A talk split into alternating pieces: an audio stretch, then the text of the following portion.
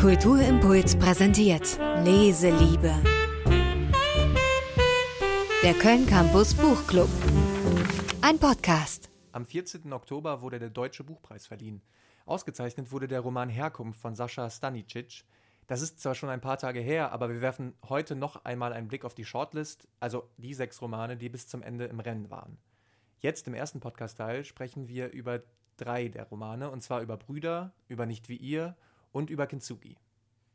Ja, und im nächsten Teil von der Podcast-Reihe, oder ja, Reihe bei zwei Podcasts ist vielleicht ein bisschen viel gesagt, aber im nächsten Teil werden dann die drei anderen Romane aus der Shortlist besprochen, dann von unseren Kollegen und Kolleginnen von Kulturimpuls.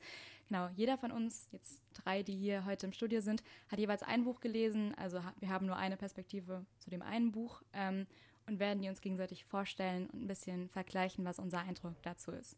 Genau, heute hier im Studio ähm, einmal ich, Katja. Ich habe Kintsugi gelesen von Miku Sophie Kümel. Äh, ich bin Florian Holler. Ich habe gelesen äh, Nicht wie ihr von Tonio Schachinger. Äh, ja, und ich bin Farah und ich habe Brüder von Jackie Tomei gelesen und würde jetzt zum Einstieg erstmal kurz erzählen, was der Deutsche Buchpreis überhaupt genau ist. Ähm, der Deutsche Buchpreis wird seit 2005 verliehen und ist ähm, vom deutschen, also vom Börsenverein des deutschen Buchhandels ins Leben gerufen worden. Ähm, der Buchpreis wird immer zum Auftakt der deutschen, äh, der Frankfurter Buchmesse verliehen. Ähm, eingereicht werden dabei nur Romane, also es geht halt darum, den Roman des Jahres zu küren. Ähm, gestiftet wird das Ganze eben unter anderem von der Frankfurter Buchmesse und der Deutschen Bank. Ähm, beim Buchpreis geht es darum, also der Siegertitel erhält 25.000 Euro. Die äh, anderen drei, äh, die anderen fünf Shortlist-Kandidaten jeweils 2.500 Euro. Und das Auswahlverfahren ähm, läuft so, äh, dass ja, Verlage maximal zwei Romane ähm, aus dem Vorjahr, also bis zum Zeitpunkt äh, der Verleihung äh, beziehungsweise Oktober des Vergabejahres einreichen können. Ähm, teilnehmen können dabei alle ja, deutschsprachigen Länder, Deutschland, Österreich und die Schweiz. Ähm, ja, und das Ganze, also jedes Jahr wechselt die Jury. In diesem Jahr waren es, glaube ich, sieben Jury-Teilnehmer, die jährlich ähm, von der Akademie des Deutschen Buchpreises bestimmt werden. Das sind so neun bis zehn Vertreter äh, der deutschen Medien- und Buchbranche. Ähm, ja, genau. Und die Jury ent, äh, entscheidet dann bis August des Jahres über die Longlist, auf der dann 20 Titel stehen. Und ähm, im September wird immer die Shortlist von den sechs übrigen Titeln vergeben. Und ähm, ja, die Verleihung äh, findet dann immer am Montag, wie schon gesagt, der Frankfurter Buchmesse statt. Also ein sehr mm, wichtiger und auch hochprämierter ja, Buchpreis, eigentlich der wichtigste Buchpreis. Ja. Und wir sprechen dann heute mal über die äh, drei Kandidaten von der Short, also oder von über drei von sechs Kandidaten von der Shortlist. Ähm, wir würden jetzt erstmal die Bücher nach und nach grob vorstellen und dann ein bisschen drüber sprechen, was wir da prämier, prämieren würdig, präm, präm, äh, nominierenswert ähm, ja. Genau, also ich fange direkt mal an mit Tonio Schachingers Roman Nicht wie ihr und ähm, er startet mit einem grandiosen Satz, nämlich wer kein Bugatti hat, kann sich gar nicht vorstellen, wie angenehm Ivo gerade sitzt. Äh, schon sind wir in, drin in dieser absurden Parallelwelt des modernen Profifußballs. Geschildert wird nämlich ein Jahr im Leben des Fußballprofis Ivo Trifunovic. Er ist 27 Jahre alt, kommt aus prekären Verhältnissen in Wien und spielt jetzt beim FC Everton, einem Mittelklasse-Club aus England, und verdient damit 100.000 Euro in der Woche. Ivo hat es also geschafft. Er ist aufgewachsen in einer bosnischen Familie, äh, in prekären Verhältnissen, wie gesagt, fährt jetzt aber schnelle Sportwagen, hat eine wunderschöne Frau, zwei kleine gesunde Kinder und äh, ist das Idol von tausenden kleinen Jungen, die genauso sein wollen wie er. Und trotzdem ist Ivo nicht glücklich. Äh, er ist nämlich gefangen. Also das wird dann dargestellt in diesem Roman, dass er gefangen ist wie in einem goldenen Käfig. Er ist entfremdet, von, ähm, entfremdet sich von einem Fußballzirkus, der ihn auf seinen sportlichen Wert reduziert und ihn auf Schritt und Tritt beobachtet durch die Medien. Er ist erzürnt vom Rassismus in seiner österreichischen Heimat, der immer dann ausbricht, wenn Ivo mal ein schlechtes Spiel macht. Wie gesagt, Ivo kommt aus Bosnien ähm, oder seine Eltern kommen aus Bosnien ursprünglich. Und er ist ja auch entfremdet von allen möglichen sozialen Schichten, also seine, seinen alten Freunden, die in einer ganz anderen Lebensrealität leben wie er, aber eben auch entfremdet von den Superreichen mit ihren hohen Bildungsabschlüssen, zu denen er jetzt ja eigentlich gehört, aber mit denen er eigentlich nichts gemeinsam hat, außer die endlosen Ziffern auf dem Kontostand. Ivo steckt auch tatsächlich in einer Midlife-Crisis und das mit Ende 20, denn Ivos Fußballkarriere beginnt langsam sich dem Ende zu nähern. Äh, und was machen erfolgreiche Macho-Männer in einer Midlife-Crisis? Äh, sie beginnen eine Affäre. Äh, so auch Ivo, und zwar mit seiner Jugendliebe Mirna, die er noch aus der Schulzeit kennt. Und äh, in diesem Roman wird dann eben dargestellt, wie er versucht, diese, diese existenzielle Leere zu füllen, die sich in ihm auftut, während er irgendwie verletzt ist oder mal ein bisschen Zeit hat nachzudenken. Basiert das dann irgendwie auf einer wahren Geschichte oder wahren Begebenheit? Gibt es so einen Profifußballer? Ähm, nee, es ist tatsächlich eine fiktive Figur, aber es wird immer ein bisschen gemunkelt, dass äh, das Vorbild sein soll ähm, Arnautovic. Ähm, das ist auch ein österreichischer Fußballspieler mit, ähm, mit, ähm, mit einer Herkunft aus, äh, aus den ehemaligen jugoslawischen Ländern und der eben auch so ein bisschen dieses Bad Boy-Image hatte und jetzt irgendwie auch in England spielt bei einem Mittelklasse-Club und mhm. äh, so ein bisschen wieder gesetzter ist gibt es dann vielleicht die ein oder andere Parallele. Genau, da gibt es die ein oder andere Parallele. Soll ich einfach mal weitermachen? Dann, ähm, äh, ja, also bei mir wird es, glaube ich, ein bisschen knapper.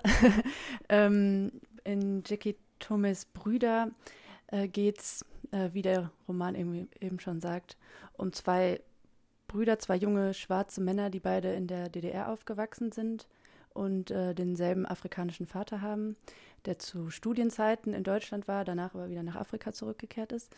Ähm, die beiden Männer kennen sich auch nicht untereinander und ihren jeweiligen Vater nicht, ähm, sind also äh, bei der Mutter aufgewachsen, beziehungsweise der andere bei den Großeltern. Also es geht einmal, einmal um ähm, Mick. Ähm, man startet so in seiner Geschichte in Ende der 1980er Jahre ähm, in der DDR und begleitet ihn vor allem so um, äh, durch die ganzen 90er Jahre, äh, die er dann in Berlin verbringt und hauptsächlich ähm, ja, wird sein ganzes Partyleben geschildert. Er lebt irgendwie nur im Moment, äh, hat seine Zukunft nie so richtig im Blick, äh, hüpft von einem Abenteuer ins nächste, ja, zwischen Alkohol, Frauen und äh, Drogen. Ähm, er hat irgendwie sehr große Selbstfindungs- und ähm, Bindungsprobleme, die einem, ja, äh, weshalb er dann halt auch so in diese Partyszene flüchtet. Ähm, und auf der anderen Seite steht sein Bruder Gabriel. Ähm, die Geschichte wird aber dann quasi da angeschlossen, wo Mix äh, Geschichte endet, und zwar in den 2000er Jahren. Ähm, Gabriel ist ganz anders als Mick, ein sehr pflichtbewusster, zuverlässiger, karriereorientierter Mensch. Ähm, der auch nach seiner Zeit in Berlin nach London äh, gezogen ist, um dort Architekt zu werden. Also ist Star-Architekt, verheiratet und hat ein Kind.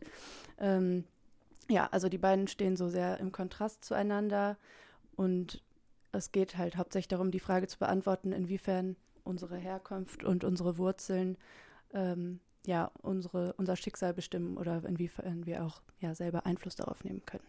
Genau. Okay.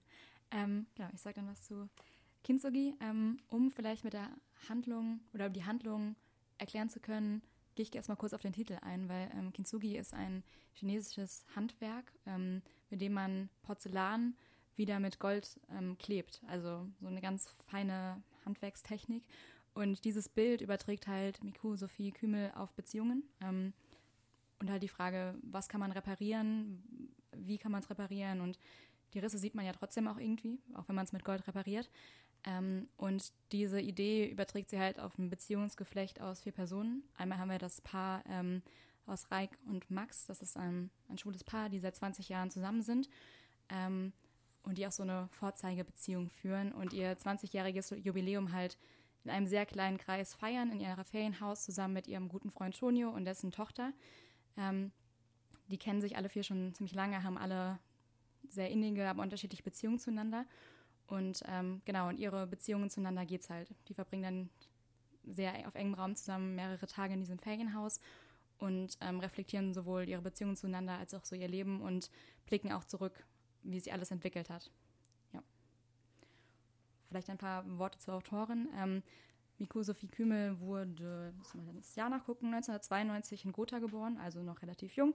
Das ist auch ihr Debütroman, was ich immer sehr beeindruckend finde, wenn man es mit dem Debütroman gleich ähm, ja, auf die Liste vom Deutschen Buchpreis schafft. Das ist allerdings, ja. Das ist echt krass. Ähm, genau, und was ich ähm, bei ihr sehr faszinierend finde, sie hat in Interviews ähm, immer wieder gesagt, so sie wusste immer, sie wird Schriftstellerin. Schon von klein auf war das so, sie wird Schriftstellerin und hat auch immer Geschichten erzählt und immer ihre Familie äh, damit genervt und sich Geschichten ausgedacht. Ist natürlich jetzt auch ein Narrativ. Ähm, Gerade ist ja auch schön, wenn man rückblickend sagen kann, ich wusste immer, ich will Schriftstellerin werden. ist natürlich auch eine schöne Geschichte. Ähm, genau. Ähm, ja, hat ähm, in Berlin studiert, auch teilweise in New York und ja, jetzt ihr erster Roman. Ich glaube, das sind nur die wichtigsten Punkte zu ihr. Aber das ist witzig, weil ähm, Tonio Schachinger auch 92 geboren ist und es handelt sich auch um seinen ersten Roman, also seinen Debütroman. Und äh, davon gab es ja auch noch einen dritten. Ich weiß gar nicht, ob das auch tatsächlich Brüder von Jackie Thomas war, der auch mit dem Debütroman auf der. Nee, sie hat tatsächlich vorher schon einen äh, Roman geschrieben, also war nicht ihr Debüt.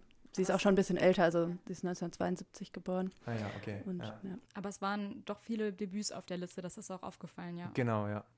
Ja, dann prüfen wir doch mal nach, ob das auch wirklich was taugt, diese drei Bücher. Also, wie würdet ihr denn äh, den Stil eurer, eurer, eurer Romane, die ihr besprochen, die ihr gelesen habt, denn einschätzen? Ja, ich beginne mal. Also, ähm, Jackie Tome schreibt sehr gut, also sehr erzählerisch, ähm, hauptsächlich in der erlebten Rede. Das heißt, man ist immer ganz nah bei den Figuren.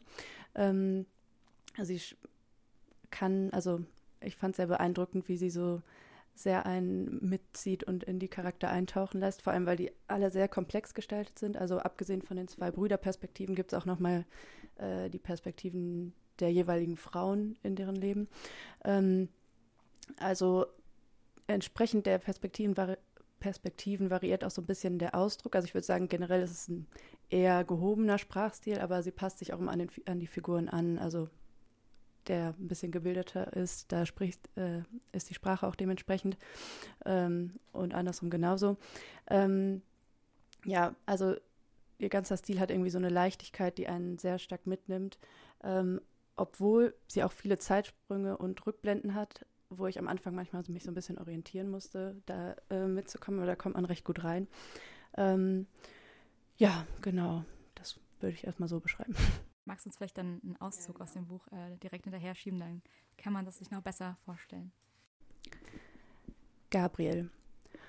Und plötzlich war ich weiß. Ich. Es war nicht die einzige Verdrehung von Tatsachen an diesem Tag, aber die absurdeste. Nicht, dass die Tabloids mich explizit als weiß bezeichnet hätten. Das war nicht nötig. Ich wurde weiß, indem sie darauf verzichteten zu schreiben, dass ich es nicht war. Man kannte meinen Namen, in anderen Zusammenhängen war mir das recht. Zwanzig Jahre lang hatte ich alles dafür getan, um an diesen Punkt zu gelangen. Architekten sind keine sogenannten Gesichtspromis, aber um mich besser zu beschreiben, musste man dem durchschnittlichen Zeitungsleser nur ein paar Fotos unserer wichtigsten Gebäude präsentieren und mich als Stararchitekt nennen. Und mich Stararchitekt nennen. Und es war klar, wer ich war. Einer von denen, die sich einbildeten, die Welt gehörte, ihn, äh, gehörte ihnen und sie könnten sich alles erlauben. So hatte ich nie gedacht. Mein Büro hatte so viel geba gebaut, auch Bungalows für Slumbewohner. Doch in diesem Kontext machte sich ein Wolkenkratzer, ergo ein Fallus, natürlich besser. Man stellte es dar, als hätte sich mein gesamter Lebensweg auf diesen Vorfall zubewegt. Eine Kausalkette, so unausweichlich, dass der schlichteste Leser denken musste, typisch. Hatte ich Pech gehabt? War ich zur falschen Zeit am falschen Ort gewesen? Lief das nicht aufs Gleiche hinaus?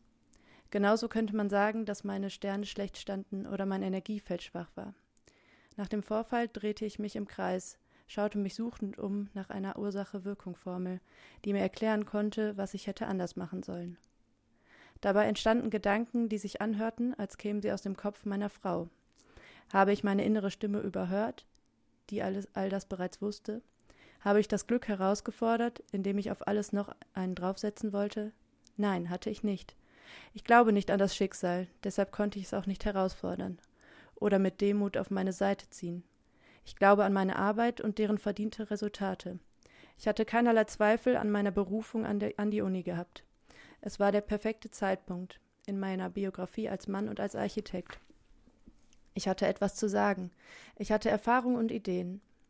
Als Student wäre ich meine äh, in meine Seminare gegangen. Als Dekan hätte ich mich auch berufen. Meine Frau hatte mir geraten, stattdessen ein Buch zu schreiben. Mit der Begründung, ein Buch fordere meine Kompetenz, nicht aber meine soziale Kompetenz. Hätte ich auf sie hören sollen? Ihre Meinung interessiert mich immer. Was nicht zwangsläufig heißt, dass ich sie teile.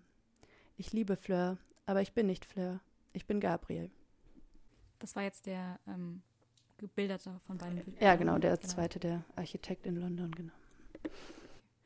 Ähm, ich bin nicht so gut darin, Stil zu beschreiben. dieses Mal. ähm, also erstmal, ich fand das Buch letztlich unfassbar gut lesen. Sie hat das total reingesogen und ich habe diese, was sind das, 250 Seiten oder so?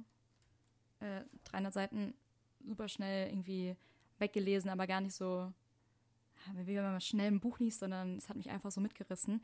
Ähm, ich finde Stil einmal macht sie heute häufig Vergleiche mit diesen metaphorischen, wie halt mit Kintsugi und diese ja, Porzellan reparieren, ähm, aber halt nicht so bedeutungsschwanger und überall Metaphern und sehr schwer, sondern es hat halt trotzdem auch so eine gewisse Leichtigkeit. Ähm, auch was Junges, also ich finde, man merkt, dass sie 92 geboren wurde, da ist auch ja, irgendwie so eine aktuelle Formulierung auch mal vielleicht drin.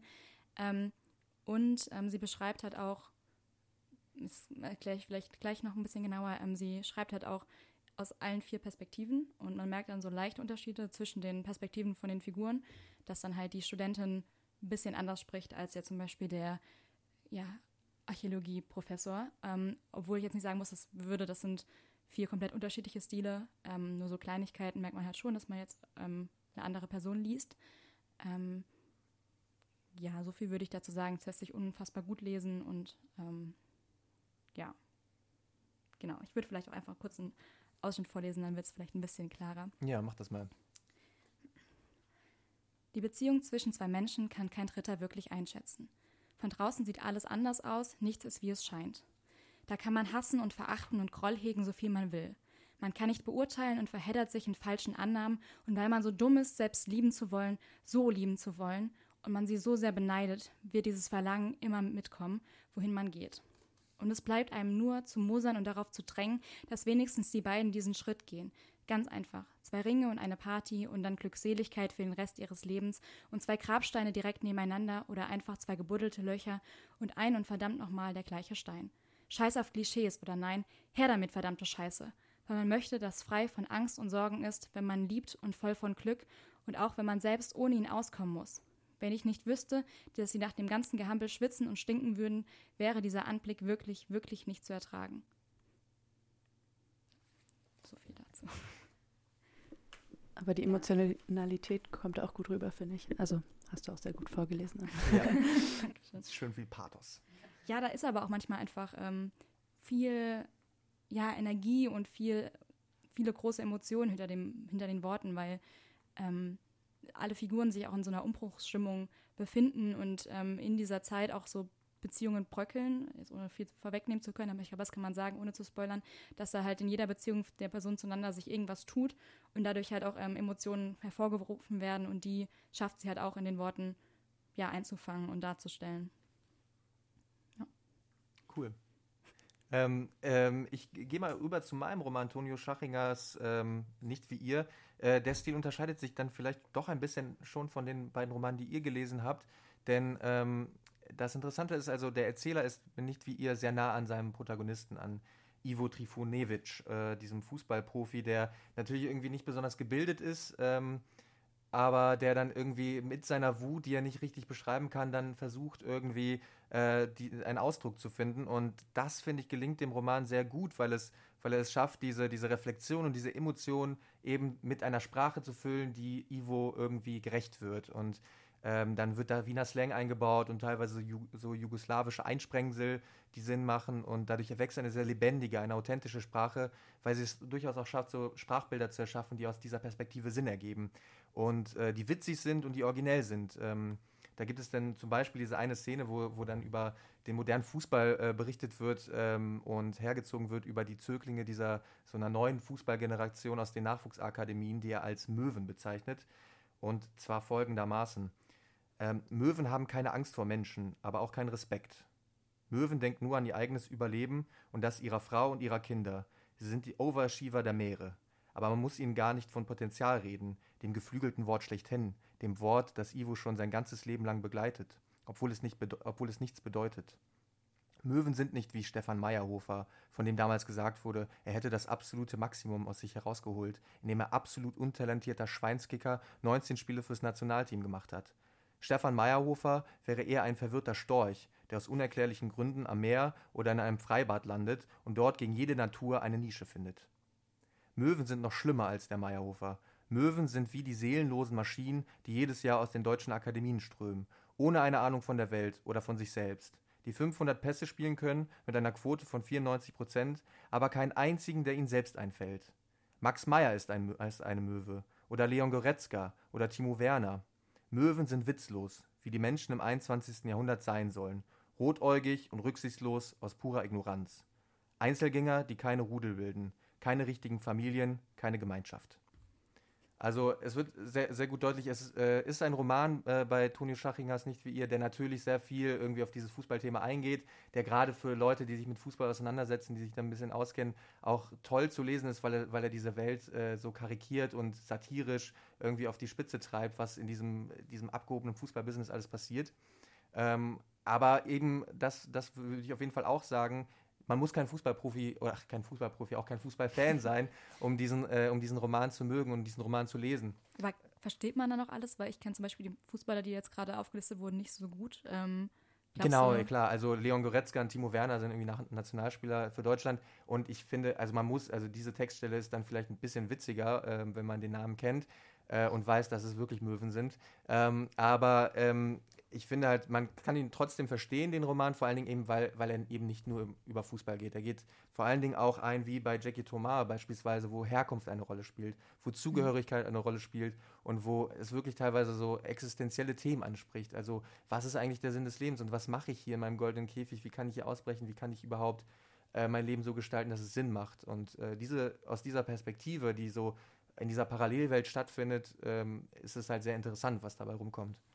Aber spielt dann so das Fußballumfeld überhaupt eine Rolle? Also wird das vielleicht auch problematisiert oder geht es einfach nur darum, dass er ähm, eine höhere und vielleicht privilegiertere ähm, ja, Stellung hat, einfach dadurch, dass er halt viel Geld verdient? Ist das eher das Szenario oder geht es auch wirklich schon um Profifußball? Also es geht äh, durchaus auch um äh, die Welt eines, also um den Alltag eines Fußballprofis und das wird wie gesagt aus seiner Sicht, also diese, diese Welt ist halt, er hat, es entzaubert für, für ihn, weil äh, er auf Schritt und Tritt verfolgt wird äh, von heucheligen Vorstandsposten, von die, den Spielern, die auch einfach selber gar keine Ahnung, gar keine Meinung haben. Ähm, also er mag das Spiel, er mag es in dem Moment zu sein auf dem Platz, das genießt er immer noch, aber diese ganze Fußballwelt widert ihn eigentlich nur noch an und das, was ihn daran hält, ist vor allen Dingen einfach seine Position. Er muss irgendwie seine Familie ernähren. Und wie, wie gesagt, in einem Bugatti sitzt sich auch einfach bequemer. Er steht natürlich auf den Reichtum und er kauft sich diese ganzen Autos, um irgendwie äh, diesen Lifestyle zu fahren, den er eigentlich total mag. Hat denn Tonio Schachinger einen Bezug dazu, also den man irgendwie kennt, oder hat er einfach selber so ein bisschen also recherchiert ja, dafür, um. Also es ist ja wahrscheinlich schwierig, die Perspektive genau äh, selbst beschreiben zu können, wenn man da nicht so drin steckt. Ja, das, was ich gelesen habe, ist, dass, also er hat wohl nicht wirklich einen Bezug dazu. Er hat sich aber vor allen Dingen über die Instagram-Profile von Fußballprofis sich deren Willen und deren äh, Fuhrpark praktisch angeschaut und daraus so seine Schlüsse gezogen. Und ähm, ich kenne diese Welt natürlich auch nicht. Meine, meine Fußballskills waren nie gut genug, um diese Welt kennenzulernen. Aber ähm, so wie man es liest, finde ich, ist es wirklich sehr authentisch und sehr, sehr realistisch gelungen, diese Welt irgendwie nachzuempfinden. Geht es dann auch um das Thema Rassismus? Genau, um Rassismus okay. geht es auch, das habe ich ja gerade auch schon erwähnt. Ähm, wie gesagt, er ist, hat diese bosnischen Wurzeln mhm. Äh, und ist dann in dem Moment, also das, das wurde ja dann auch ähm, letzten Sommer bei der WM äh, hier in Deutschland bei Mesut Özil dann äh, diskutiert. Also in dem Moment, mhm. wo du äh, wo du die Tore schießt, wo du, wo du gut spielst, dann bist du einer von uns praktisch, mhm. er halt in Österreich. Und in dem Moment, wo du ein schlechtes Spiel machst, dann bist du, ähm, bist du der Ausländer, bist du gehörst du nicht zu uns. Und diese Verlogenheit, die wird auf jeden Fall auch die ganze Zeit thematisiert. Ja. Und das würdest du sagen, was wir jetzt gerade besprochen haben, sind schon die herausstehenden Merkmale von dem Roman oder was macht dem ja, genau. Also ich, ich fand es wirklich erstaunlich, ähm, das Thema erst einmal. Ne? Also es gibt kaum so, sogenannte ernsthafte Literatur oder Romane, die sich wirklich mal äh, diese, diese, diese Fußballprofi-Welt vornehmen. Und ich habe das, also ich habe den Eindruck gehabt, dass aus dieser, gerade aus diesen, dieser verschobenen Scheinrealität zu erzählen, ähm, einfach extrem ergiebig ist. Also zum einen, weil Fußball einfach mal und diese ganze Fußballwelt extrem wichtig ist. Sie ist halt gesellschaftlich relevant, weil so viele Leute Fußball gucken und weil da so viel Geld drin steckt. Ähm, Zum anderen eben aber auch, weil, äh, weil aus dieser Perspektive heraus sich wunderbar erzählen lässt über Themen wie Zugehörigkeit, wie, ähm, wie Identität ne, und wie Entfremdung, weil er halt irgendwie aus dieser Wiener Vorstadt kommt, äh, aus ärmlichen Verhältnissen und plötzlich verdient er 100.000 Euro in der Woche und alle jubeln ihm zu. Also ähm, das ist auch rein soziologisch eigentlich eine total interessante Geschichte. Und äh, ich finde, das schafft dieser Roman wirklich auf wunderbare Art und Weise, vor allen Dingen durch die Sprache. Aber um Herkunft geht es ja auch bei äh, Jackie Thomas. Äh, vielleicht kannst du darüber noch ein bisschen was erzählen. Mm, ja, ich habe gerade schon gedacht, dieses Rassismus-Thema ist da nämlich ähnlich schwierig. Es schwingt immer so ein bisschen mit. Ähm, wobei beide Protagonisten sich irgendwie das nicht so als Problem zu sehen scheinen. Ähm, aber es gibt so Momente, wo das mal so sehr aufpoppt oder dann, also das hat mich jetzt gerade daran erinnert, ähm, dass es in den passenden Momenten dann irgendwie Rassismus aufkommt. Und da ist es nämlich eben genauso, dieser Anfang, den ich gerade vorgelesen habe, ähm, bei Gabriel, ähm, da kommt es ja zu so einem kleinen Zwischenfall, ähm, in einem Wutausbruch, ähm, in dem er quasi eine auch schwarze Studentin attackiert und äh, er dann eben als Rassist dargestellt ist, wird, als obwohl er ja selber schwarz ist, was irgendwie total absurd ist, aber ähm, ja, in dem Moment dann irgendwie für die Zeitung passend ist und dann äh, darauf zurückzuführen ist.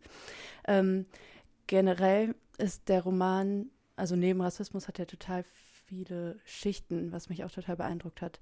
Und zwar, also neben diesen Themen wie Herkunft, Rassismus, geht es eben sehr stark auch um ja, Bildung, äh, damit verbundene Klassenunterschiede und ähm, ja, verschiedene Familienkonstrukte. Also ich fand es erstmal, man kann es wahrscheinlich noch dreimal lesen, weil man irgendwie, um alle Ebenen darin so wirklich zu finden und deuten zu können.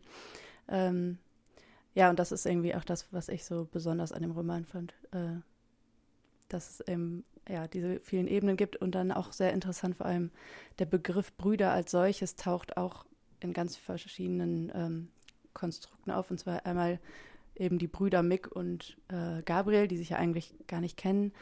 Dann geht es zum Beispiel ähm, bei Mick sehr viel darum, dass er immer so auf der Suche nach einem Bruderersatz ist, äh, aber dann eben im, ja, im Sinne von Freundschaften, die aber auch immer als Brüder bezeichnet. Ähm, und dann zum Beispiel die ähm, ja, Brüder in einer Rasse vereint quasi. Also ist bei Gabriel meine ich äh, so, dass er ähm, auch immer von Brüdern äh, oder von Brüdern gesprochen wird, die eben die gleiche Hautfarbe haben und also eben dieser äh, Begriff Brüder steht irgendwie so über allen. Hm, nochmal zu den Ebenen. Was, also was sind das für Ebenen, die du genau meinst, die der Roman hat? Ähm, ja, Ebenen meinte ich jetzt eher in Sachen von Thematiken. Das heißt, es lässt sich irgendwie teilweise so ein bisschen schwer fassen, was ist jetzt überhaupt das Hauptthema, ähm, weil eben ja, Rassismus wird angerissen, Familie als solches dann. Ähm, was aber ganz interessant ist, weil diese zum Beispiel Ost-West-Thematik, die sich eben zwangsläufig durch, äh, dadurch ergibt, dass die beiden in der DDR aufgewachsen sind, die überträgt sich dann irgendwie so aufs große Ganze. Das zieht sich so durchs ganze Leben, dass ähm, ähm, ja, sie immer so ein bisschen damit zu kämpfen haben, äh, also mit den Unterschieden eben. Also Fremdheit auf mehreren Ebenen. Also ja, genau. Diese DDR-Herkunft, zum anderen irgendwie die als äh, Nicht-Weißer. Aber das ist dann dadurch auch nicht überladen, weil zu viel angeschnitten wird. Mm. Also ich habe, ich kann mir vorstellen, dass das für manche Leute überladen wird. Ich habe das jetzt beim Lesen so nicht empfunden, aber ähm, ja, ab und zu fragt man sich dann doch, ja gut, worum geht es denn jetzt hauptsächlich? Also das ist vielleicht so ein kleiner Kritikpunkt, ähm, ja, der aber dann irgendwie erst bei genauer Auseinanderse Auseinandersetzung klar wird. Also so beim Lesen hatte ich jetzt damit kein Problem. Ja. Und ähm, wie ist das bei dir? ähm, also ich, ich glaube, das Thema wird bei äh, Kümel sehr deutlich. Es geht halt um Beziehungen so. Ähm, ich habe das Gefühl, mein Roman fällt da ein bisschen raus, weil euch geht es halt sehr um Herkunft und Identität.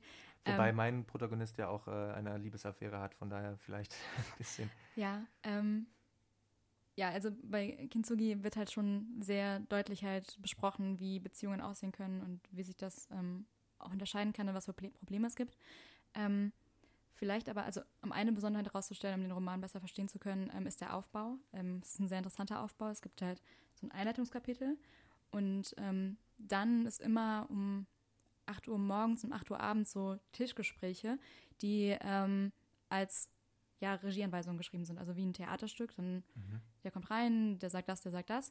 Äh, die sind auch relativ kurz und danach folgen zwischen diesen Tischgesprächen immer längere Kapitel aus einer Perspektive. Also nochmal um es deutlicher zu machen, wir haben das erste Tischgespräch um 8 Uhr morgens, da kommen dann alle zusammen, sehen sich zum ersten Mal, begrüßen sich, ach, hallo, dies, das. Und dann kommt ein erster langer Abschnitt ähm, aus, aus der Perspektive von Max, glaube ich. Dann ist das nächste Tischgespräch um 8 Uhr abends, dann kommt die nächste lange ähm, Perspektive von dem nächsten. So baut sich das halt auf. Ist das verständlich? Ja, klingt ein bisschen wie in so einer Kommune dass sie sich morgens treffen und dann äh, nee, in, sind, im, im, Plenum diskutieren, wer den Abwasch macht. Nee, so gar nicht. Das ist halt so ganz organische, man frühstückt, frühstückt zusammen, man isst zusammen Abendessen. Ja. Und ähm, diese Tischgespräche sind auch immer so die vorantreibenden Elemente der Geschichte. Also da passiert immer irgendwas, die die Handlung dann. Aber das dreht sich quasi immer im Kreis. Das heißt, es beginnt bei einem, hört dann, wechselt dann so ein paar Perspektiven durch und fängt wieder von vorne an, oder? Ähm, nee, von vorne nicht. Also es geht halt, es sind halt irgendwie zwei oder drei Tage, die zusammen verbringen. Und man durchlebt die Tage, aber halt immer aus einer bisschen anderen Perspektive. Okay. Also der Tag fängt an, man guckt von Max und dann geht es halt weiter und es fängt nicht immer von vorne an, es wird also nicht immer das Gleiche aus anderen Perspektiven beschrieben, sondern. Nee, nee, ich meine, aber ähm, ich, du hast zum Beispiel erst die Perspektive von Max, dann von jemand anderen und, und, dann von dem und dem und dann wieder von Max oder? Nee, genau. Ah, nee, so, das nee, schließt okay. dann ab, also von jeder Person, Person nur ein Einmal, Kapitel. Okay. Genau. Ähm, und das fand ich halt super spannend, weil man halt ähm, von jedem Mal irgendwie die Empfindungen sieht und vor allem, weil es immer so Kleinigkeiten gibt, die dann von der nächsten Person ein bisschen anders beschrieben werden. Oder aber auch ganz spannend, ähm, dann erzählt der eine von seiner Kindheit und dann geht der nächste, äh, kommt das irgendwie wieder auf und erzählt noch ein Detail, was der andere aus seiner eigenen Perspektive nicht erzählt hat. Also da werden auch Sachen ergänzt und es ist ganz spannend, wie dann halt eine Person irgendwas rekonstruiert und was die andere Person noch dazu sagt. Also das finde ich hat ein total spannendes ähm, Bild mhm. ergeben. Ähm, und dadurch hat man halt auch einen sehr tiefgehenden Einblick bekommen, einmal von den Personen selber als auch von den Beziehungen. Und gerade wie sie Beziehungen darstellt, fand ich auch unfassbar gut. Es ist ein sehr ehrlicher Blick, es ist überhaupt nicht kitschig. Das finde ich ganz schlimm, wenn das so ein richtiger Liebesroman ist. Das ist mhm. es auf gar keinen Fall. Ähm, und halt, also wirklich super ehrlich. Also es geht auch darum, dass mal einer sagt, so manchmal hasse ich meinen Partner, manchmal äh, habe ich Mordgedanken, so geht er mir auf die Nerven, wenn man halt irgendwie 20 Jahre zusammenlebt, so. Ähm, was ich halt super spannend fand und gut, wenn's, wenn man halt irgendwie um Bezie über Beziehungen schreiben will. Ähm, aber es geht ja nicht um Liebesbeziehungen, sondern auch so um eine ähm, Tochter-Vater-Beziehung, ähm, um Freundschaft, um Freundschaft mit, man weiß nicht genau, was einen dann auch verbindet vielleicht. Ähm, also ein sehr vielschichtiges Bild. Ähm, und was ich auch super fand an dem Roman, ist, dass er auch einfach in dem Sinne aktuell ist, weil er halt verschiedene Sexualitäten darstellt, ohne das als Thema zu machen. Also wir haben ja ein schwules Paar, wir ähm, haben den Freund Tonio, der, ja, es wird nicht so richtig definiert, was er ist. Man könnte jetzt sagen bisexuell, aber es macht auch nicht so richtig was zur Sache, was genau er für eine Sexualität hat, sondern es gibt halt einfach verschiedene Leute mit verschiedenen Sexualitäten und das ist so das Ausgangsszenario. Das wird jetzt nicht groß thematisiert, sondern es ist einfach da, was ich halt super, ja, modern fand, weil so ja. ist halt so die Gesellschaft auch, ja. Und es geht dann praktisch darum, äh, wie bei diesem Kintsugi, das du ja geschildert hast, äh, also die, die Beziehungen sind irgendwie problematisch in die Brüche gegangen oder und, und dann versucht man daran zu arbeiten oder was wird genau dann geschildert in diesen Beziehungen? Hm, sie gehen eher, also ich würde nicht sagen, sie gehen in die Brüche, aber in der Zeit, die sie zusammen verbringen, entstehen Risse. Ja. So würde ich es beschreiben. Und ähm, das ist dann halt die Frage, wie sie mit diesen Rissen umgehen. So, da will ich auch noch nichts zu sagen, weil das wird das Ende ein bisschen vorweggreifen. Ähm, aber man merkt halt, so, da ist erstmal Ausgangssituation das perfekte Paar, perfekte Tochter, Vater.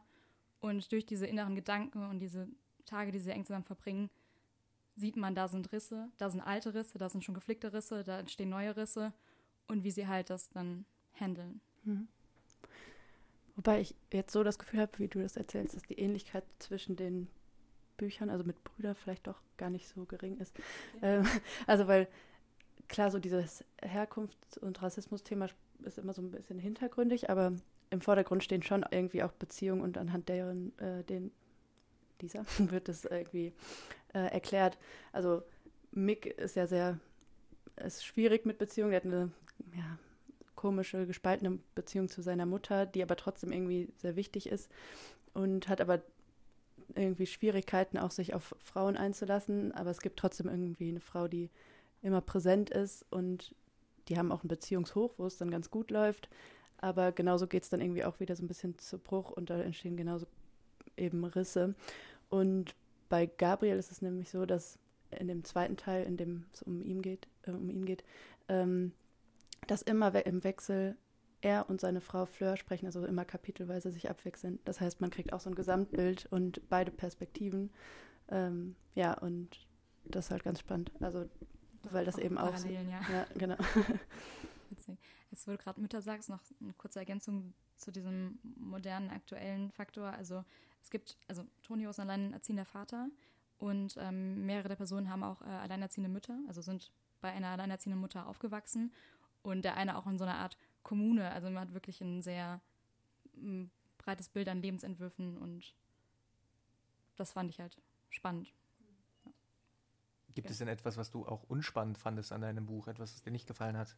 Ähm, tatsächlich nicht. Mich hat das sehr mitgerissen. Ich total fasziniert ähm, und auch ein bisschen mitgenommen. Ähm, also jetzt ohne irgendwas zum Ende zu sagen, ich war am Ende echt ein bisschen emotional. Das passiert mir nicht so häufig bei Büchern, dass ich wirklich da sitze und denke, puh, irgendwie hat mich das mitgenommen, gar nicht, auch nicht nur traurig gemacht oder nur glücklich oder so, sondern als man einfach irgendwie emotional berührt war.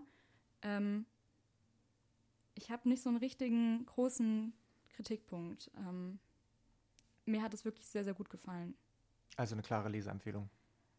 Ja, wenn man jetzt nach der Beschreibung darauf Lust hat. Also klar, nicht jeder gefällt jedes Buch, aber ich fand ähm, für ein Debüt unfassbar stark. Ähm, ich fand die Perspektive total spannend, wie gesagt, dieses ganze Setting und ähm, ja, sehr viele sehr schlaue Gedanken, sehr gerade ähm, auf, den, auf die Beziehungen übertragen und ich glaube, man kann sich da auch irgendwie auch drin wiederfinden. Ja, ich würde es empfehlen zu lesen. Gerade wenn man vielleicht jetzt so im Herbst mit dem Tee, ist das ein Buch, was man, glaube ich, sehr gut äh, lesen kann, ja. Ja, das klingt gut. Wie sieht es denn bei euch aus? Habt ihr Kritik an euren Büchern? Ähm, mir fällt es auch eher schwer, was zu kritisieren. Also ich war erstmal so mit dem Lesen fertig und dachte mir, nee, für mich ist es irgendwie perfekt und ich habe gar keine Kritikpunkte. Und habe dann aber auch mal ein paar, ja, Kritiken äh, aus dem Feuilleton gelesen. Ähm, es gibt Aspekte, die kann ich nachvollziehen, wie das, was gerade vielleicht schon so ein bisschen rauskam, dass es eben so vielschichtig ist, dass manches vielleicht nur so angerissen wird und da könnte man sich dann wünschen, dass es vielleicht ein bisschen mehr thematisiert wird. Ähm, und die einzelnen ja, Aspekte, wie zum Beispiel Rassismus, manchmal vielleicht so, sogar schon so ein bisschen trivial wirken. Es gibt so eine Begegnung von Mick mit einem ähm, alten Schulfreund, der aber ähm, ja eben Nazi ist und irgendwie wirkt das Ganze ein bisschen absurd, weil die so einen Clinch haben. Also die setzen sich irgendwie miteinander auseinander, also setzen sich auseinander und prügeln sich fast, unterhalten sich aber dann irgendwie doch wieder normal und das passiert und danach wird es auch nie wieder angesprochen. Also es ist irgendwie so, wird so ein bisschen unter den Tisch gekehrt. Und das ist vielleicht so ein Punkt, den man kritisieren könnte, weil das dadurch ein sehr wichtiges Thema vielleicht so ein bisschen abgeschwächt wird. Wobei ich mir das jetzt auch so erklären würde, dass es halt nicht primär darum geht in dem Buch und man kann eben nicht alle Aspekte gleich, äh, ja, gleichwertend behandeln.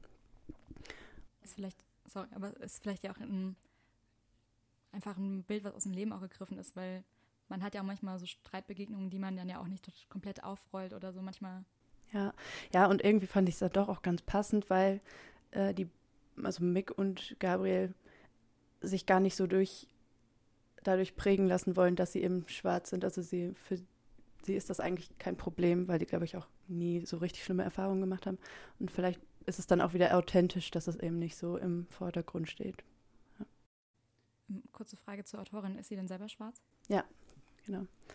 Ist auch ganz spannend. Und sie ist selber auch in Leipzig und Berlin aufgewachsen. Also da sind schon so ein paar Überschneidungspunkte auf jeden Fall. Ähm, ja, von daher gerade weil sie auch äh, selber schwarz ist, finde ich den Kritikpunkt dann auch schwierig, weil sie kann sich ja wohl also besser damit identifizieren als jetzt andere Leser. Ja. Und wie ist es bei dir? Ähm, ja, mir geht es eigentlich ähnlich wie euch. Also ich fand es, wie gesagt, ja thematisch und sprachlich, also nicht wie ihr von Tonio Schachinger, äh, thematisch und sprachlich sehr spannend und innovativ. Äh, und es war sehr lebendig, gerade durch, durch die Sprache. Das hat einfach sehr gut gepasst und war authentisch. Ähm, und gerade auch die Figur von Ivo, der folgt man einfach gerne. Also man beobachtet ihn mit Lust dabei, wie er versucht, ein sogenannter guter Vater und Ehemann zu sein und wie er das natürlich die ganze Zeit nicht schafft und diese Affäre anfängt und wie er dann stundenlang mit seinem Bugatti äh, durch die Straßen Englands fährt, weil er sonst nichts anderes machen kann außer das. Äh, und dabei ähm, verfolgt man seine grandiosen Wutausbrüche und Tiraden auf das Fußballgeschäft und die Medienwelt. Ähm, und gleichzeitig steckt dahinter eben auch diese Ambivalenz in diesem Charakter, der ähm, zwar vielleicht nicht gebildet, aber trotzdem intelligent und eigentlich sensibel ist und anfängt irgendwie an dieser existenziellen Lehre, die ihn irgendwie äh, begleitet, irgendwie anzufangen, das zu bearbeiten und irgendwie zutage zu fördern und die aber dann immer wieder ähm, sozusagen abprallt an dieser, an dieser Wand aus Machotum und Sexismus, die, der, die er dann sozusagen vor sich stellt. Ähm, das ist alles wirklich sehr meisterhaft gemacht und äh, sehr gut gelungen. Ähm, aber im Nachhinein dachte ich mir dann schon, ähm, dass der Plot an sich, also sozusagen die Geschichte so, wie, wie sie abläuft, dann doch eigentlich relativ herkömmlich und konventionell erzählt wird. Also ähm, das Thema ist spannend, die Sprache ist gut, aber der Plot ist mehr oder weniger halt einfach ähm, eine sehr durchschaubare Liebesgeschichte, die gespickt ist mit Affären und Eifersüchteleien, die man so oder so ähnlich durchaus schon mal gelesen hat. Äh, deswegen würde ich auch sagen, so ein bisschen zu der Abschlussfrage, ähm, äh, schon mal anzuschließen, hat, dieser, hat dieses Buch den Buchpreis verliehen, würde ich mein Buch nicht in den, in den Ring werfen und sagen nein. Ähm, wie gesagt, ich fand den, fand den sehr stark und kann auch da nur jedem empfehlen, äh, sich das Buch anzugucken. Ähm, nur ähm, dadurch, dass das relativ konventionell geplottet ist, äh, fehlt sozusagen das letzte Etwas, um, um ihn den Buchpreis verleihen zu können. Ähm, wie gesagt, es soll nicht heißen, dass der Roman schlecht ist. Es steht absolut äh, verdient auf der Shortlist, aber ähm, genau. Wie ist es bei euch? Ja, ich würde es bei mir ähnlich begründen, also anhand der Kritikpunkte, die ich gerade irgendwie schon gemacht habe. Ähm, glaube ich, dass diese ja, Trivialität, die dann doch manchmal irgendwie da ist, ähm, dann so ein bisschen das war, was gefehlt hat, um den Buchpreis zu gewinnen. Ähm, aber trotzdem ist es eines ja, der besten Bücher, die ich seit langem gelesen habe. Also von daher, ich glaube, da sind dann die Nuancen auch sehr klein und einfach dann auch doch wieder subjektiv. Hm. Ich finde es bei mir auch schwierig einzuschätzen. Also hätte das Buch den Buchpreis gewonnen, hätte ich jetzt nicht gesagt, wie, das kann nicht sein. Ähm, ich finde schon, sie hätte es, was heißt verdient, aber es wäre gerechtfertigt gewesen. Ähm, nur jetzt im Vergleich mit anderen Büchern kann ich mir vorstellen, dass da noch mehr da manchmal drinsteckt. Also ich habe jetzt Herkunft noch nicht gelesen, aber was ich halt darüber gelesen habe, ähm, glaube ich, steckt noch ein bisschen mehr drin, was noch mehr heraussteht. Ähm, Deswegen kann ich mir vorstellen, dass halt Kintsugi an sich, also ich finde, Kintsugi an sich ist ein unfassbar starkes und eindrucksvolles Buch. Ähm, aber vielleicht im Vergleich mit anderen Büchern kann ich mir vorstellen, dass da noch mehr drinsteckt in anderen Büchern. Versteht ihr, was ich, äh, was ich sagen will? Ähm, ja, genau, also. Ja, ich bin auch jetzt echt gespannt, Herkunft zu lesen, um das mal so ja. besser vergleichen zu können, oder? Ja. ja, das stimmt. Also es ist natürlich jetzt schwierig, das zu sagen, ohne Vergleichswerte. Ähm, Genau, und ähm, das werden wir dann ja auch im nächsten Podca Podcast-Teil erfahren. Da wird nämlich Herkunft besprochen. Ja. Ähm, nämlich von mir übrigens. ähm, ich habe es schon gelesen. Äh, genau, stay tuned. Und ähm, ja, habt ihr noch was zu sagen? Vielleicht als Abschlussfrage, jetzt wo wir drüber gesprochen haben, ähm, aus unserer Runde, hättet ihr jetzt Interesse, eins von diesen Büchern zu lesen? Oder wenn ja, welches am ehesten? So, was habt euch jetzt von diesen Gesprächen am meisten überzeugt?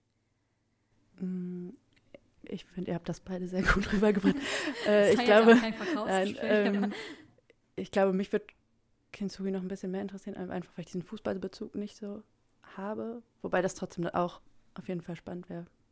Äh, also ich finde an sich so dieses ganze Konzept Fußball und die ganze Branche auch irgendwie sehr spannend. Ich habe letztens noch diese Doku mit über Maradona gesehen, wo es irgendwie. Ach, mich, dieser neue Kinofilm? Ja, genau. Was auch echt beeindruckend ist, was da irgendwie so abgeht. Und äh, ja, also ich würde beide gerne lesen. Ja, ich würde mir die Doku von Maradona auch angucken. und dann äh, danach würde ich mich zu Hause hinsetzen und wahrscheinlich Kintsugi lesen. Das hast du mir auf jeden Fall schmackhaft gemacht. Äh, Gerade jetzt so zum Herbst und mhm. ähm, diese Beziehungsgeflechte äh, scheinen ja also auf jeden Fall, also sind ja beides, äh, auf jeden Fall auch beides Romane, die ich interessant finde. Und von daher kann wir ja jetzt schon mal sagen, wir haben drei Empfehlungen. Ähm, das ist ja schon mal nichts Schlechtes. Also scheint ein ganz guter Jahrgang zu sein, aber ich würde mir wahrscheinlich auch äh, zuerst Kintsugi äh, durchlesen und dann Brüder. Ich nehme es nicht persönlich. es ist halt auch, ähm, muss man sagen, es ist das dickste von diesen drei Büchern. Ähm, und gerade mit diesen vielen Themen, ich muss sagen, mich schreckt das, so, also mich abschrecken, aber wenn ich jetzt überlege, welchen Roman ich vielleicht nebenbei lesen würde, dann würde ich jetzt vielleicht eher zu nicht wie ihr tendieren, auch wenn ich jetzt nicht so der Fußballfan bin, aber vielleicht gerade deswegen mich in so eine Welt äh, einzulesen, auch weil es mich ein bisschen interessieren würde, ob er wirklich nur anhand von Instagram-Profilen so ein ähm, ja, Bild schaffen kann, was dann Sinn macht. Das ist, finde ich, schon äh, spannend. Ja. Ja, also ich finde, für Brüder kann man sich auch ruhig ein paar Tage Zeit nehmen. Also ich, mir fehlt es jetzt auch nicht so leicht, das auf einmal wegzulesen, auch wenn es an sich angenehm zum, zu lesen war. Aber ja, kann ich mir vorstellen, wie viel drinsteckt. Ja, ich glaube, wir sind am Ende. Habt ihr noch irgendwas, was ihr unbedingt anmerken wollt? Stay tuned für Teil 2. Genau, dann schließen wir damit den ersten Teil von unserer Podcast-Reihe. Ich nenne es jetzt mal Reihe, aber es sind nur zwei. Genau, Zweiteiler. Ähm, ja, wir haben über drei der sechs äh, Bücher von der Shortlist des Deutschen Buchpreises 2019 gesprochen. Und zwar äh, über Nicht wie ihr, Brüder und Kintsugi. Und dann im nächsten Teil wird, wie gerade kriege ich die gerade zusammen, Winterbienen, Flüssiges Land und Herkunft besprochen. Sehr gut. Yes. genau, wir verabschieden uns. Äh, ihr habt einen Podcast gehört mit Florian Holler, Farah Lukaschik und Katja Ekler. Genau. Dankeschön fürs Zuhören und tschüss. Bis bald. Kulturimpuls präsentiert Leseliebe.